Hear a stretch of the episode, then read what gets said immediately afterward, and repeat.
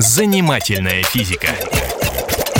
Здравствуйте, это Игорь Зырянов, программа о нас с вами и о том, что нас окружает.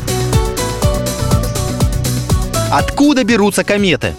Веками люди боялись комет, считая, что они предвещают войну, болезни и голод.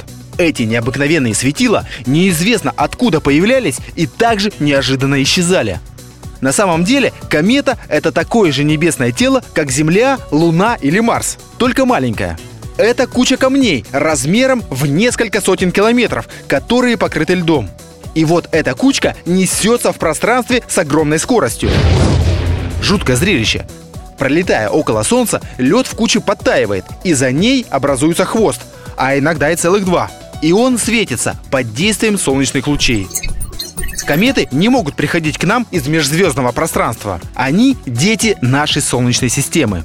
По одной из версий, их мать – распавшаяся миллиарды лет назад планета. По другой, они формируются из извержений, которые происходят на других планетах. Жизнь комет протекает по-разному. Одни угасают постепенно. После каждой встречи с Солнцем они подтаивают и, наконец, исчезают. Другие пропадают иначе. Например, комета Биэлы в 1846 году на глазах у наблюдателей раскололась надвое. Но на смену исчезнувшим кометам прилетают новые. Откуда? Большую часть своей жизни кометы пасутся на обширных пустынных пастбищах на окраинах Солнечной системы. Самая дальняя планета системы, Плутон, находится в 6 миллиардах километров от Солнца. Скопление же комет под названием пояс Кюпера расположено на полмиллиарда дальше. Другое скопление, облако Оорта, отодвинуто аж на 160 миллиардов километров. Здесь находятся триллионы комет, которые беспризорно бродят в разных направлениях.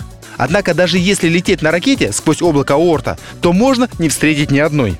Они разделены, ну, очень большими расстояниями. Находящиеся там и удаленные от Солнца кометы не имеют хвостов и больше похожи на грязные айсберги. Безобразный лик кометы преображается, когда она покидает облако и приближается к Солнцу. Это немыслимо медленное путешествие. Иногда комете требуется несколько миллионов лет, чтобы достичь Солнца. Знакомая нам комета Галлея совершает свой оборот вокруг Солнца по укороченной орбите примерно за 75 лет.